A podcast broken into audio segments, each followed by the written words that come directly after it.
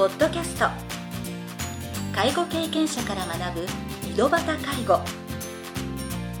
この番組では親の介護を乗り越えた方や実際に現在介護をしている方また医療や介護サービスを提供している事業所の方々をお招きしゲストの方々に介護をする中で学んだことなどをお伺いします。ナビゲーターはこれまでで500人以上の介護相談に対応してきた介護コーディネーターの山川仁でお送りします。それでは今回の番組をお楽しみください。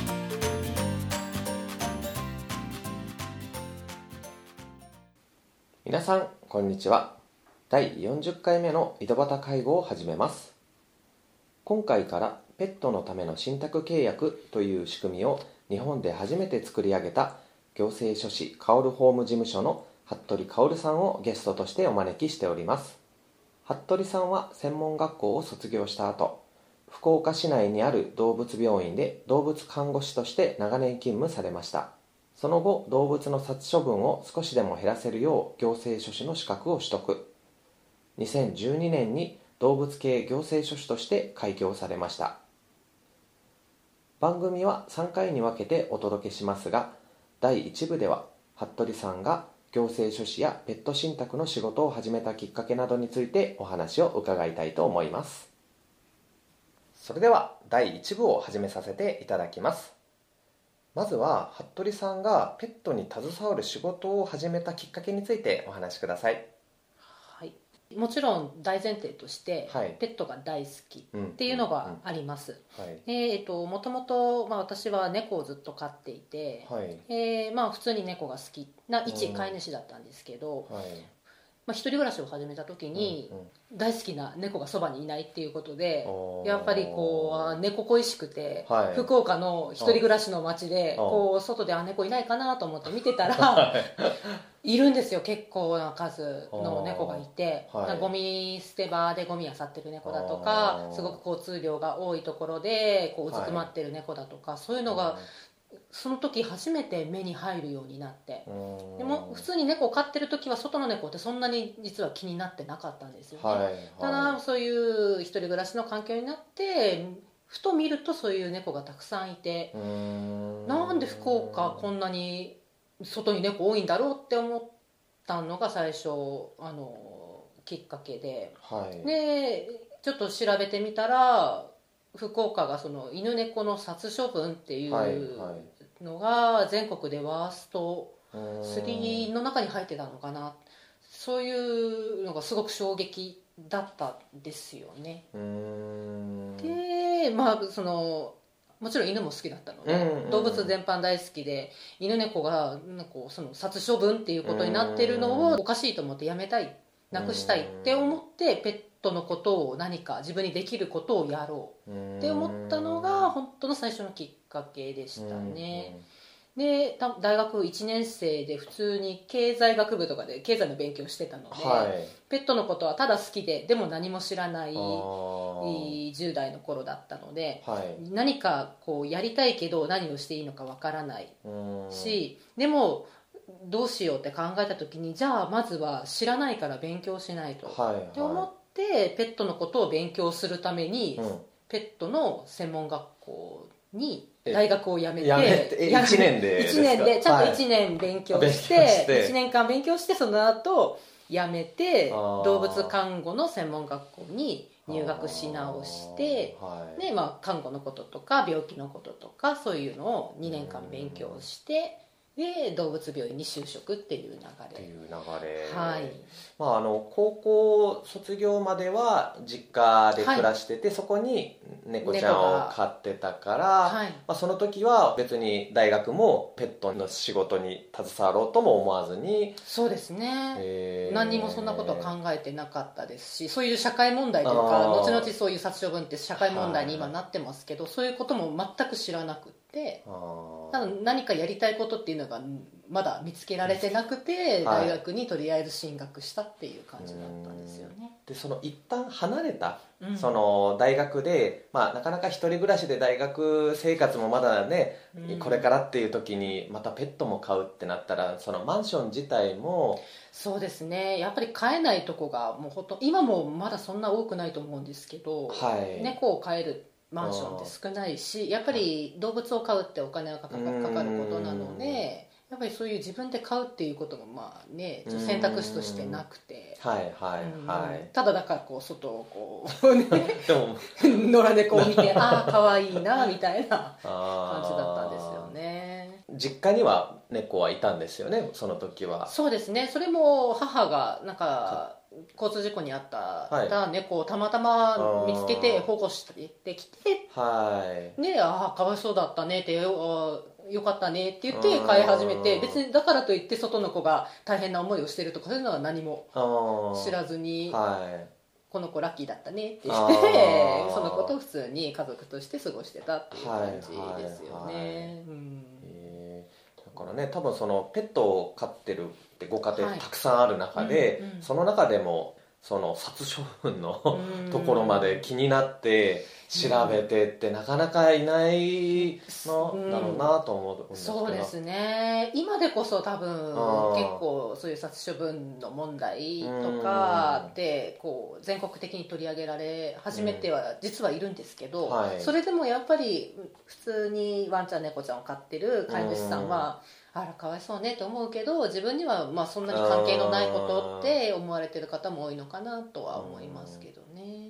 まあ、その中で自分が飼ってる猫以外の、まあ、殺処分も何かちょっとそうですね。気になって。なんか違和感をやっぱり感じてうん外にいる子とどうして中に幸せに暮らしてる子がなんでこんな違いが出てるんだろうなっていうのをやっぱり違和感感じてそれをどうにかなその原因は何なんだろうとかはいああい。うのはいを感じ始めていろいろちょ動き始めたのが10代ですね。後半、まあ、実際にその専門学校に通われる方っていうのは、まあ、服部さんと同じようにやっぱり基本的にはもうペット大好きの。そうですね。みんな大好き。犬が好き猫が好き。みたいな方,、あの方がみんな集まってはいまあ、好きだからそれにペットに携わる仕事がしたいなっていう感じでみんな勉強してましたね。服部さんみたいに殺処分が。いやそういう方は私2年間で1人ですね。あ一人誰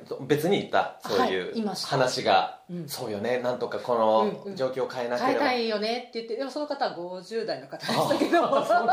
同じクラスメートで50代の方で実際にそういうボランティア活動をされてる方で、うん、で学校にもやっぱり勉自分も勉強しないとって通ってる。だからその方とはやっぱり意見あの話がすごく合います。ごいね。もう親子じゃないですか。そうそうです。19歳と50何歳のへねどうにかしたいねっていう話はその時はしてましたけど、うんうん。その以外はまあね。まあ皆さん普通に、多分世間一般で言われるよう想像できるような、まあ本当ペット大好きで、あの将来携わる仕事したいずっと一緒にいたいなっていう大事ですけどね。うんうんうん。そういうう感じでしたね。ねはい。その50代の方とはい今でも？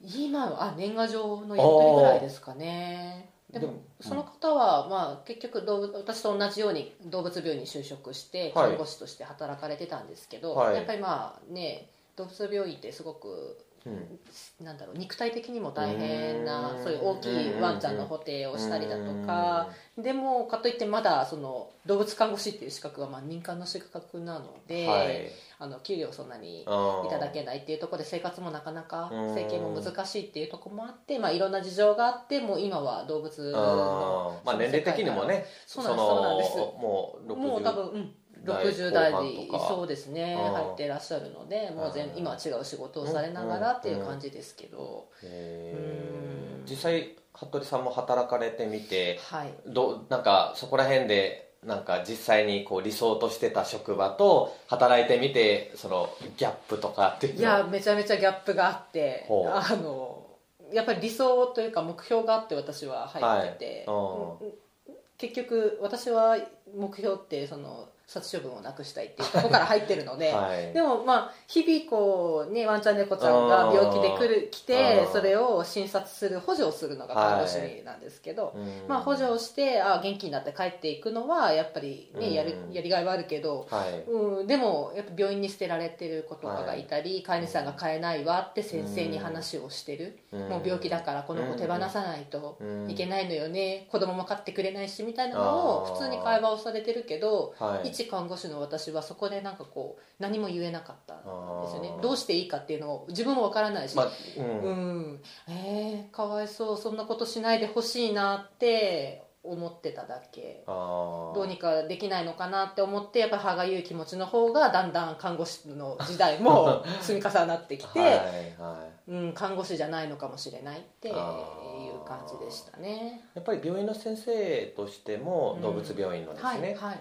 やはりそういう患者さんまあ患者さんっていうんですかね、うん患者さん。患者さんから、えーまあ、ちょっともうこれ以上買えないからどうしようって相談された時に先生自体もやっぱりなかなかその解決策っていうのは。うん今でこそ多分じゃあ病院で探しましょうかとかうん。里親募集のチラシ貼りましょうかって今はしてくださる先生もいらっしゃると思うんですけど私が働いてた当時はまだなんかそういう里親とか積極的に次の飼い主さんを探すみたいなことがまだそんなに多くなかったと思うんですよねなのでああ誰かおらんかねみたいな感じで結局病院としてそんな積極的にお手伝いできてたかというとそうでもないし、ぶっちゃけそんな犬が好きだけど猫はそうでもない みたいな先生も。まあそうやっぱタイプがあるんでああすよね。りますで そんなにあのそんなの知らないよっていう先生もやっぱりいらっしゃったのでうん。だからそれはもうどうにかしてくださいって。うん。もうあれだったらもう保健所連れていくしかないですね。っていう先生もやっぱりいたのでなんかこうみんな好きでそういう仕事に携わってると私は勝手に思ってたからえなんでそんなことこの人言うんだろうとかやっぱり先生の不信感もやっぱりはい。何個か病院も勤めさせていただいた中で、はい。うんなんかやっぱりここじゃないって思うようになったんですよね。それで、まあ、動物病院で働くっていうところにちょっとその限界を感じて、うんそうですでね次に行政書士っていう資格をね取ろうと思ったんですかね。結局限界を感じた時にじゃあもう私がこう飼い主さんに何かを言わないとと思ってはい。言いたいくなったんですよ、でもその方法わからないから、はなんか根拠をちゃんとこう示して、はい。こうなんか変えないんであればその前にこういうことしとけばいいんじゃないですか？だってそそうすればこうならないでしょ？みたいなこうなんかこうね獣医さんを見てたから、はい。そういう資格を持ってちゃんとこはい。う説明をできるっていうようなことをしなければいけないんだと思って、うん。そうするためにはどうしたらいいんだろうって考えた時に、うん。なんかこうそこまで社会問題とまでは思ってなかったんですけど、はい。そういう人が多いなって感じた時にこうお話しするには法律というかね、結局社会って法律をもとにこう、ね回ってるからじゃあ法律の勉強をしてうん。なんかそういうこうだからこうでしょってこう飼い主さんに 言ってあげれる、はいはい。言える立場になりたいなっていうので法律ってなんかこう思い始めて法律の勉強をしてなんかできないかな。でそこからなんか行政書士っていうところにたどり着いて。見つけて、うん、じゃあこれを勉強して取ってみようかな。じゃあ行政書士を取ったらその解決策が必ず提示できるっていうことが分かってじゃなくてまずはその法律について自分自身も、知って、うん。動物のその立場が法律上は弱いっていうのも、はい。その時ちょっと勉強しあの、うん。調べたら分かったのではい。なんだこの法律はと思って ちょっとちゃんと勉強して、はい。なんかこう解決策を見つけたいってまたそこで思ってで法律の勉強は行政書士がいいのかなっていう、はい。はい。はい弁護士じゃないなとかなんかいろいろ調べてうん行政書士が身近でこうお話とかできるのかなっていうので行政書士の資格を取ろうでうん。病院辞めてから思っうん。て勉強を始めたって感じですね。じゃあちなみにその法律のところで詳しくなるっていうことで、まあ、取得した行政書士ということなんですが、はい。例えばその行政書士の中でペット問題の解決に力を入れているこう師匠となるっていうか、まあ、モデルになるような方とかって実際当時は？当時はなんかその動物のことをやってる方はいらっしゃったんです。でもそのペットトラブルあの方ですね。なんかこうワンちゃんが他の人、はい人を噛んじゃった時はどうしたらいいかとか、そういう内容証明を送ってとか、はいなんかそういう法律上そういうことでそういうことをやってますよっていう行政書士の先生はいらっしゃって、うん。やっぱりペット行政書士って調べたらやっぱりそういう方は出てきたんですけど、はいはい。私がやりたいのはそこではなくって飼い主さんに何かあった時のペットを守る法律のことをやってる方っていうのを調べたら誰もいなかったです、へえじゃあ逆に誰もいないから、うん。もう要はどうやっていいのかっていうのははうん実は分かんなくて、はい。でもその飼い主さんが飼えなくてって飼えなくなるって、まあ、飼い主さんが死んだ時だなと思って、はい。でも死んだ時にそういうペットが行き場がなくなるからうん。じゃあ飼い主さんが死んだ時って何を残すんだろうと思ったら遺言書だなと思って。はいはい。らちゃんと遺言書にペットのことも書いといてもらわないとな、はい。でそれを書いてもらうように普及しようっていうのが行政書士として最初にやろうと思ってたことですね。それを目指して勉強はしてました。